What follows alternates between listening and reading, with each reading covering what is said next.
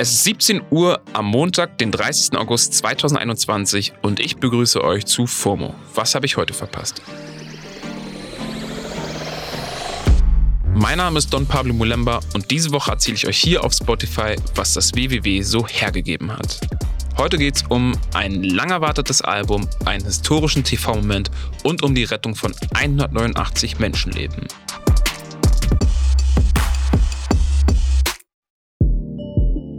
Tune Alert! Kanye Wests ewig angekündigtes Album Donda ist, ihr werdet's nicht glauben, gestern erschienen. No joke, es ist wirklich draußen.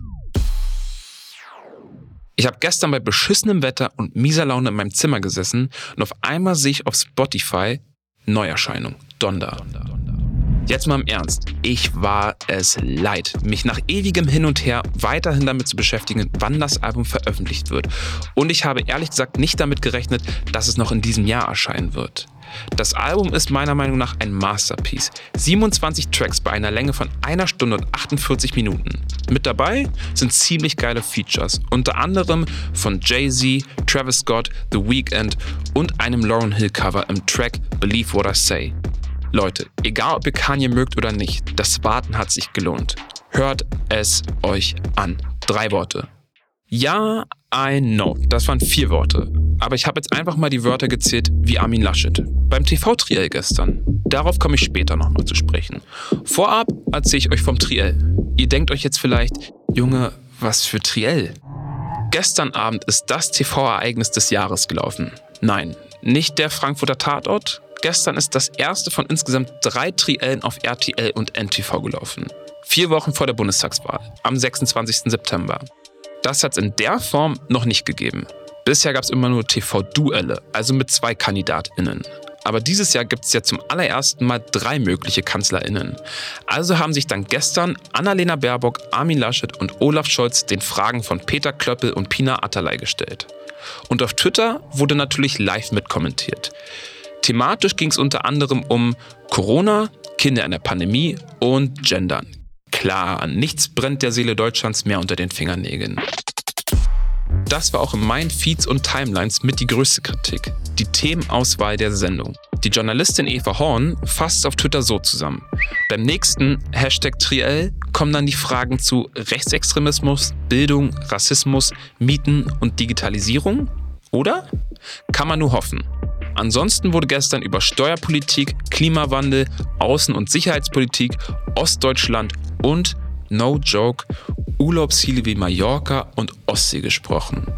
Auch mögliche Koalitionen wurden durchgesprochen. Und damit komme ich wieder auf die eingangs erwähnten drei Wörter. Armin Laschet forderte Olaf Scholz dazu auf, ein mögliches Linksbündnis mit Ich mach es nicht. Punkt. Drei Worte. auszuschließen. Ich mach es nicht. Ähm, sind vier Worte. Aber egal. Unabhängig vom Versprecher Laschets hat Scholz ein solches Linksbündnis nicht wirklich ausgeschlossen und dabei ziemlich rumgeeiert.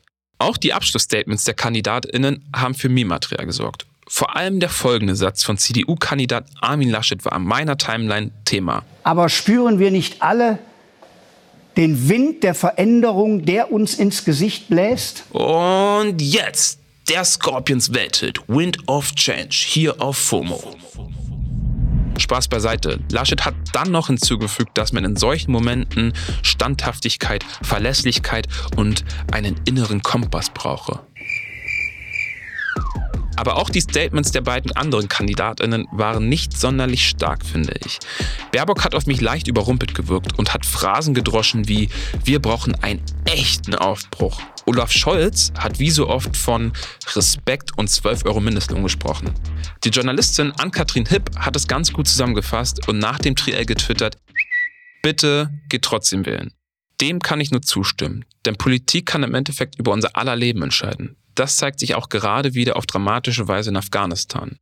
Und wenn die Politik nicht schnell oder entschlossen genug handelt, gibt es immer wieder Organisationen, die sich für das Retten von Menschenleben in Notlagen einsetzen. Erst am Sonntag hat die private Initiative Luftbrücke Kabul 189 Menschen aus Afghanistan evakuiert. Und das wurde in meinen Timelines viel geteilt. In Kabul herrscht ja seit der Machtübernahme der Taliban weiter ein Chaos. Es ist im Land und am Flughafen zu schlimmen Szenen gekommen. Tausende Menschen wollen irgendwie das Land verlassen. Die Bundeswehr hat ihren Evakuierungseinsatz schon am Donnerstag beendet. Und die Luftbrücke Kabul hat schon vor einigen Tagen mit Hilfe von Spenden einen Flieger gechartert und noch am Samstag mehrere afghanische Ortskräfte in Sicherheit gebracht. Auf ihrer Website haben sie dann der Bundesregierung fehlende Unterstützung und massive Widerstände gegen die vorbereitete Evakuierung vorgeworfen. Am Sonntag kam dann das Update auf der Website. Da haben sie geschrieben, fast hätten wir selbst nicht mehr daran geglaubt. Doch gestern Nacht konnten wir 189 Menschen in Bussen mit amerikanischer Unterstützung über zahlreiche Checkpoints in den Kabuler Flughafen bringen. Von dort wurden sie mit einer Militärmaschine der USA ausgeflogen und warten derzeit in Doha und Riyadh auf die Weiterreise. Im ersten Moment dachte ich mir, 189 klingt irgendwie nicht viel. Aber ich habe den größten Respekt vor den InitiatorInnen der Kabuler Luftbrücke. Euer Engagement und Mut ermöglicht 189 Menschen die Hoffnung auf ein selbstbestimmtes Leben ohne Verfolgung, Folter und Tod. Danke. Und auch danke an euch fürs Reinhören. Das war's für heute mit FOMO und wir hören uns morgen wieder hier auf Spotify. FOMO ist eine Produktion von Spotify Studios in Zusammenarbeit mit ACB Stories. Und wenn ihr keine Folge mehr verpassen wollt, dann folgt uns hier auf Spotify.